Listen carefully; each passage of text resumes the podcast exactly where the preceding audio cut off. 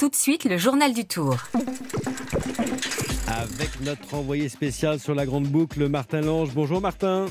Bonjour Thierry, bonjour à tous. Alors, première étape de montagne hier entre la Suisse et Châtel en Haute-Savoie et une victoire luxembourgeoise, Martin. Oui, avec euh, le numéro de Bob Jungels, le coureur d'AG2R Citroën, hein, s'est extirpé de l'échappée à plus de 60 km de l'arrivée et on ne l'a jamais revu. C'est la première victoire pour un luxembourgeois sur le tour depuis 2011 et un certain Andy Schleck. Et c'est surtout un joli bol d'air pour euh, son équipe AG2R Citroën. Depuis le grand départ, tout allait de travers entre un leader Ben O'Connor en souffrance et un abandon pour cause de Covid, celui de Geoffroy Bouchard. Avec cette victoire, les Savoyards ont d'ores et déjà réussi leur tour. Alors, il y a un, autre coureur hein, qui s'est euh, illustré hier, Martin, c'est Thibaut Pinot. Oui, le franc-comtois positif au Covid juste avant le départ était lui aussi dans le dur.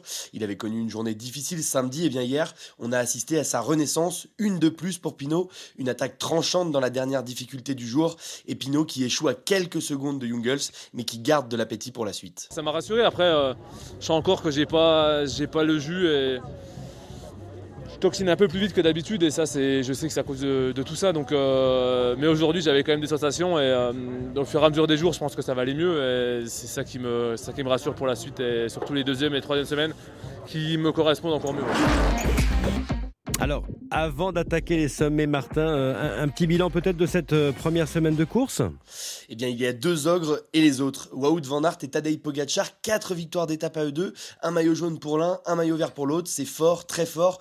Mais le reste du peloton dans tout ça, que lui reste-t-il? Franck Bonamour, qui avait fini premier français l'année dernière, espère que les deux gloutons seront bientôt rassasiés. Ah, c'est vrai que les, grosses équipes laissent des, laissent des miettes, euh, même, même pas des miettes à des attaquants comme moi. Donc euh, bon, il reste encore euh, quelques belles étapes à faire. J'espère que, qu'il pourra y avoir deux courses, une à l'avant pour jouer la victoire d'étape et une derrière pour le général. Et ouais, j'espère qu'ils vont pas qu'ils vont pas tout rafler sur ce tour.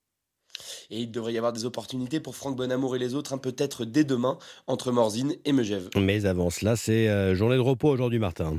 Oui, la première vraie journée de repos ici dans les Alpes. Lundi dernier, c'était surtout pour rentrer du Danemark. Là, les coureurs vont vraiment couper pour le plus grand plaisir de Valentin Madouas. Je pense qu'il va faire du bien. Là, il y a eu trois grosses étapes avec des vitesses qui sont très très élevées. Je pense qu'il y a de la fatigue dans le peloton et on dort très bien la nuit, donc c'est qu'on est un peu fatigué.